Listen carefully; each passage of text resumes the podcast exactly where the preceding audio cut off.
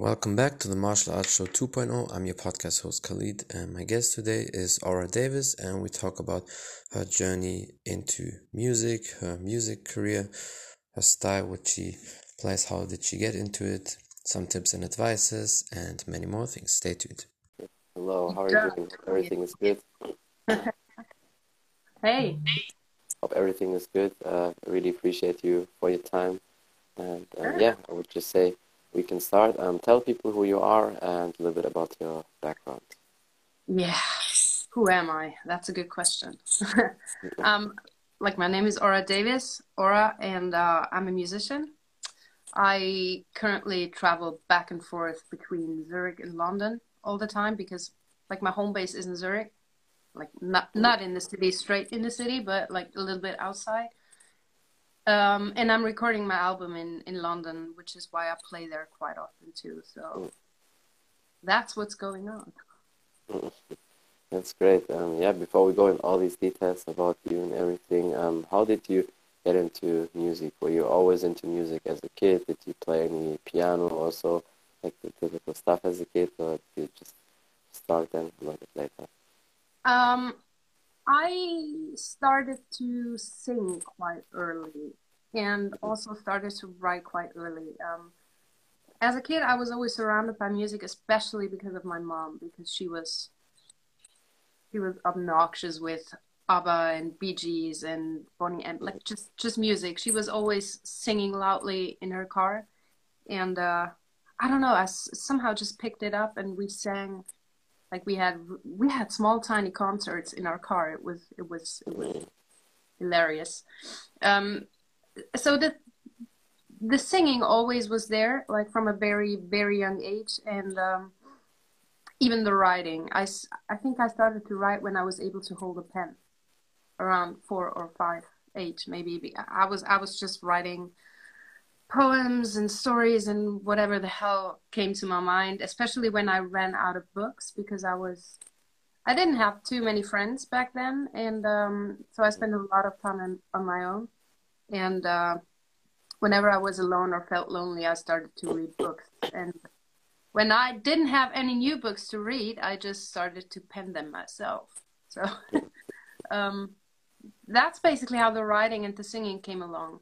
I was always like my mom had to drive me to castings and like shopping mall performance stuff um, so that's that's what always been there i picked up a guitar when i was eight maybe but i didn't do that for too long because like kind of around the age of 11 my life got pretty weird um, i moved out at 15 from my parents place so um, i had all other things to care about but my career or my music or whatever the hell you want to call it.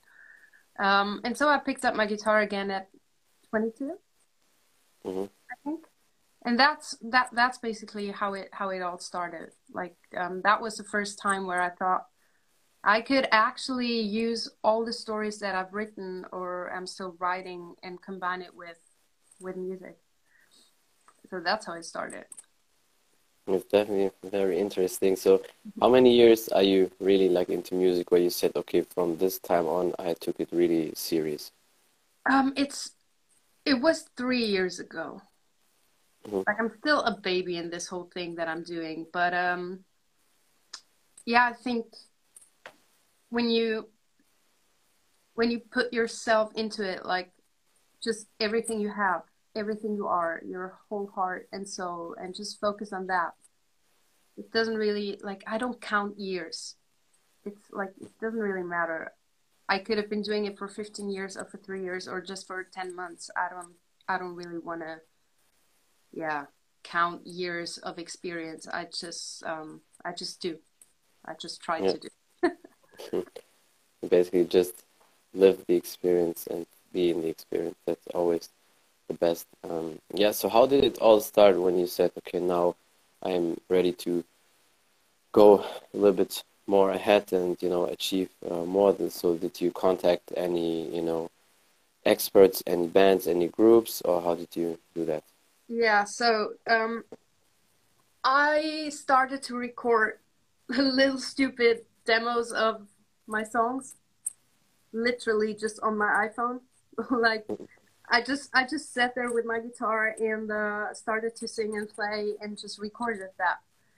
And um, then I started to send out those little snippets of songs that I had to people that I found online. It was it, it was a lot of researching, and eventually I find I found uh, a producer um, who who decided I was like he always said there there is something and I wanna I wanna I wanna be the one to explore that. Um, that's how it started, and um, we recorded my first single like three years ago, which is a song called Secrets, and uh, that got me into um, like the song that single got got a label deal, like a sync deal already, like the first song that I did, and uh, that's how it started. But like that relationship with the management team that I was with back then and the label that didn't really work out because it just it just never really felt right it mm. was there were so many things between the lines that just never felt good there was a lot of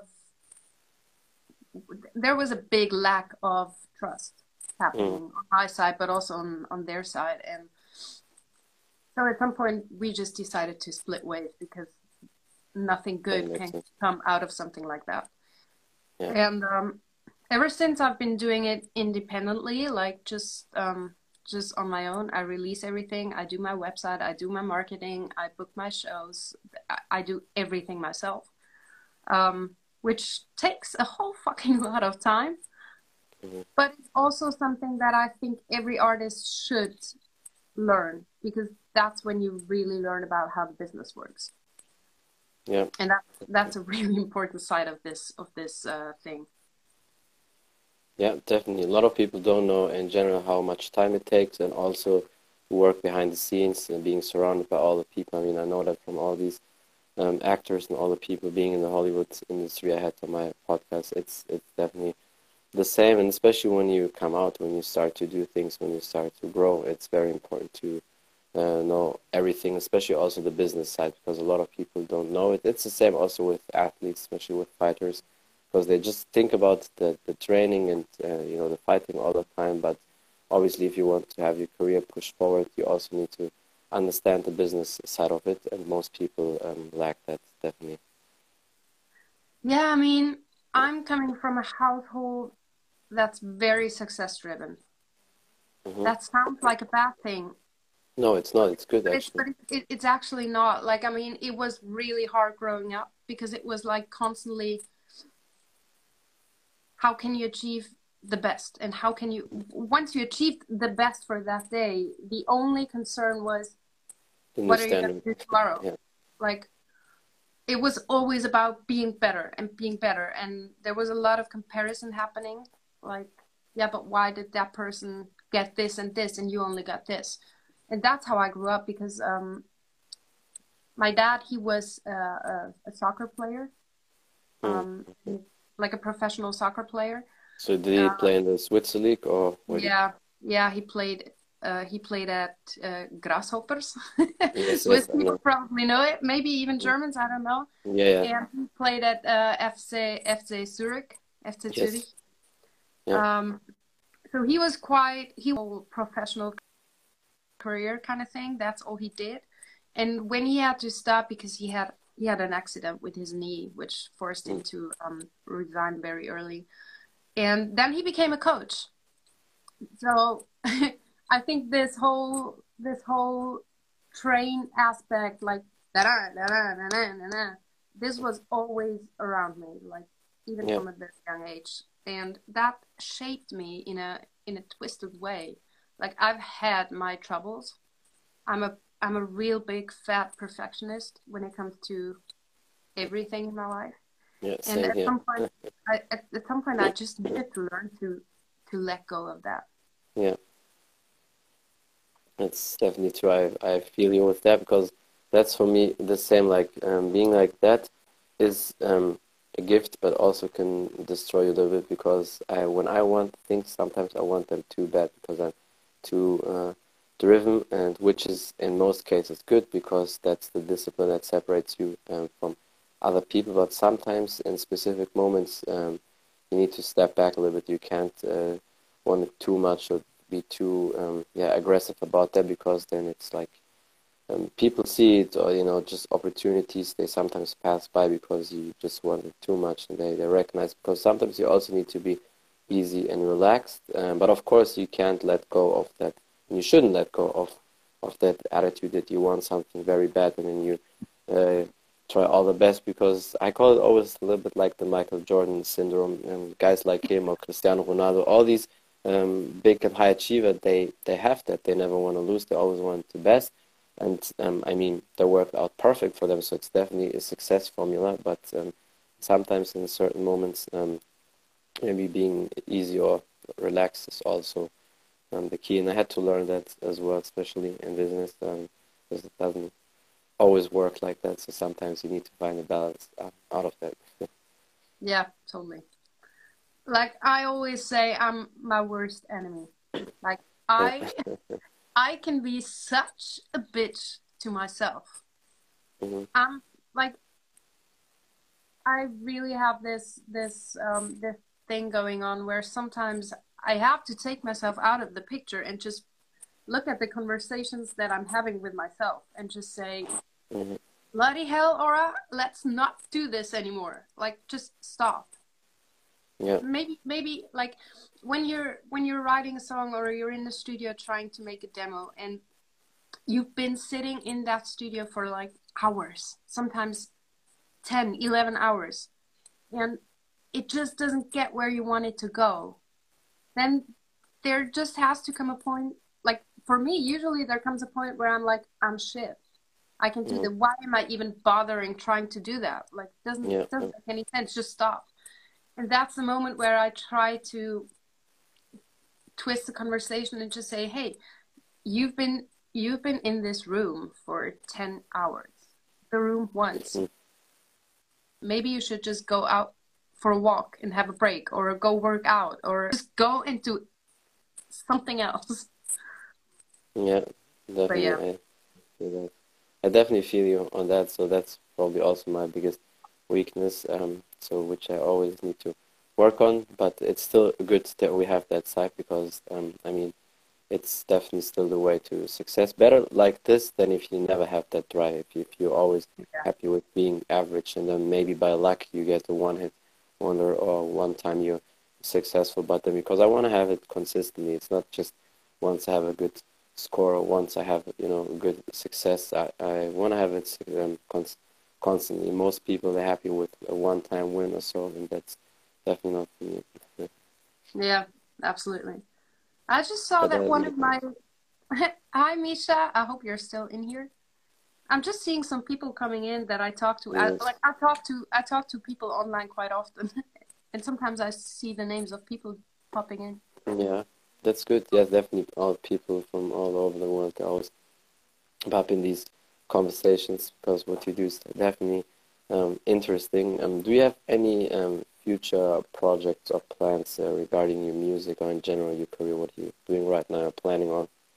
Yeah. Um, so right now it's it's a really exciting time, and I I just mentioned that I'm working in London quite often. Hi, Gary. Thanks. Um, and uh, so we've been recording my my my debut album for almost a year.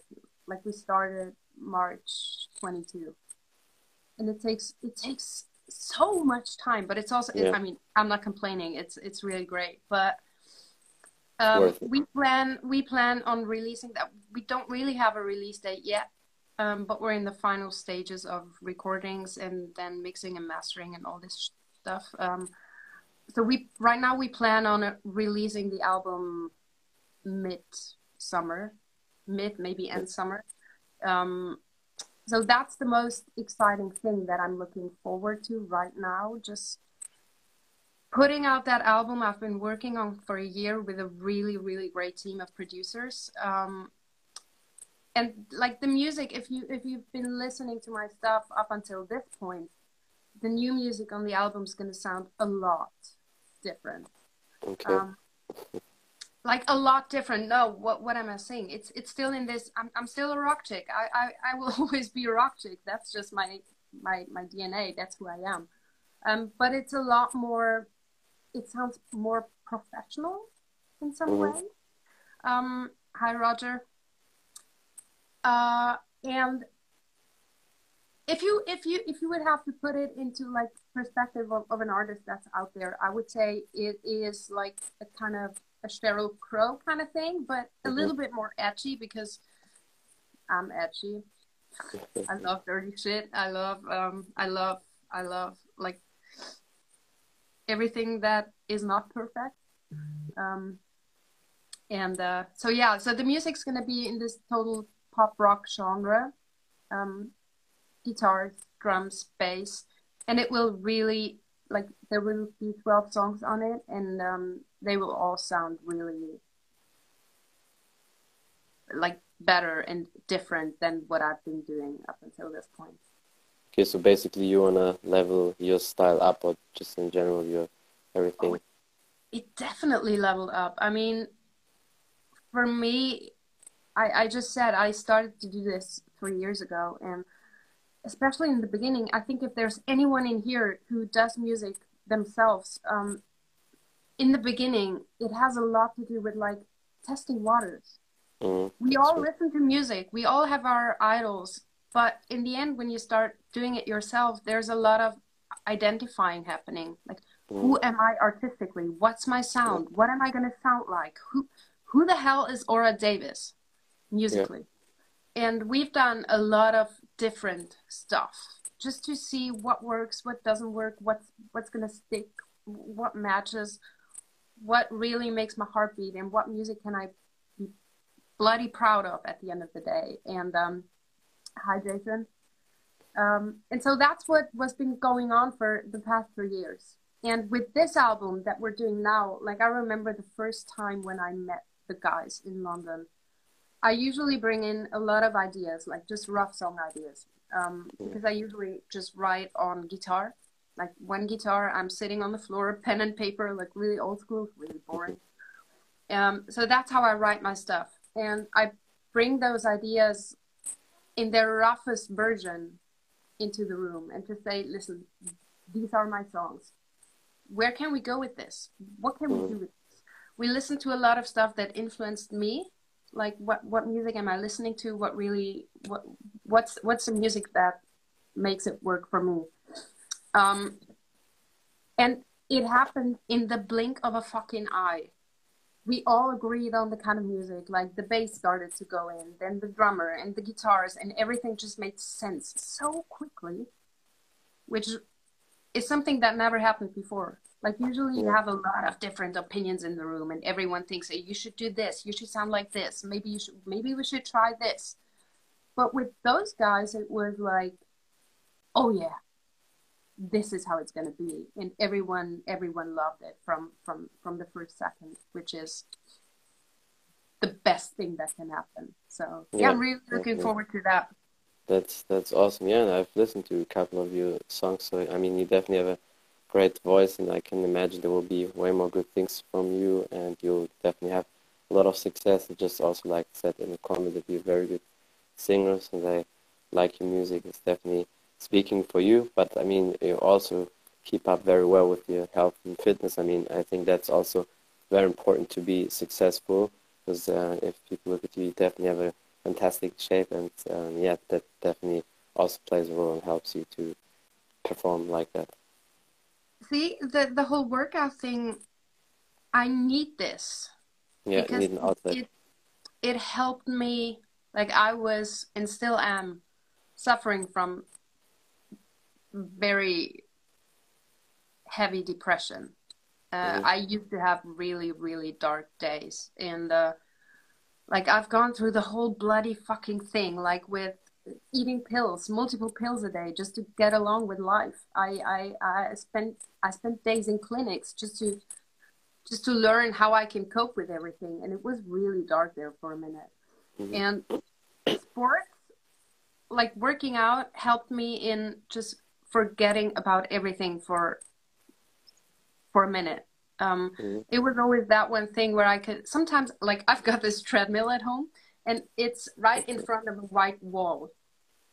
And sometimes when I feel this, this mix of emotions is about to explode, what I do is I go on the treadmill and I just run until I'm crying. Sometimes I'm crying so bad when I'm running, but I just let everything out, and that that helps a lot. So the yeah. work working out thing never had something to do with oh I want to look a certain way or I want to I don't know I want to be healthy I want to run a marathon or something like I'm not I don't care about that. What I care about is forgetting about my emotions for a moment. Yeah, definitely very good and very important for mental health. And uh, but yeah, I know you definitely will go your way and have um, yeah a lot more in common. Um, yeah, is there anything else you want to say? Maybe something you want to promote also? Yeah, so I've been talking about the album that's gonna come quite like in detail.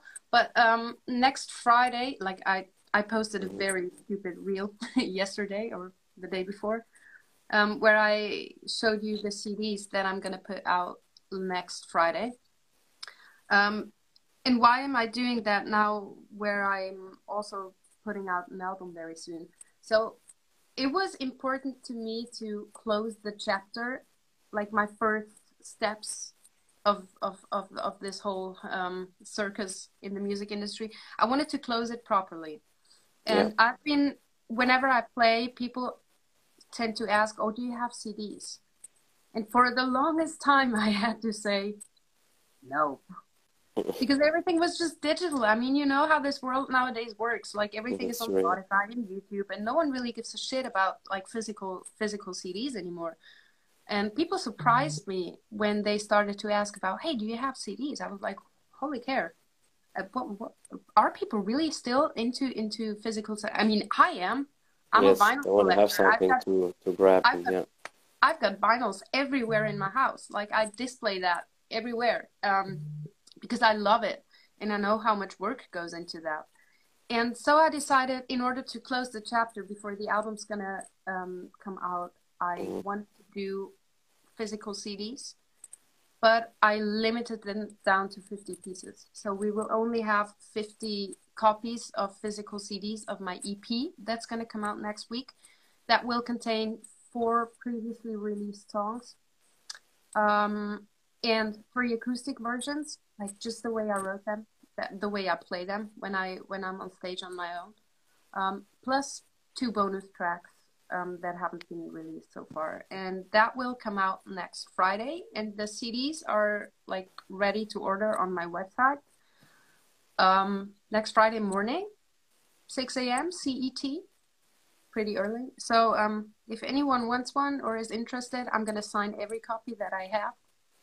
And if you want one, go to my website and buy them. Yeah.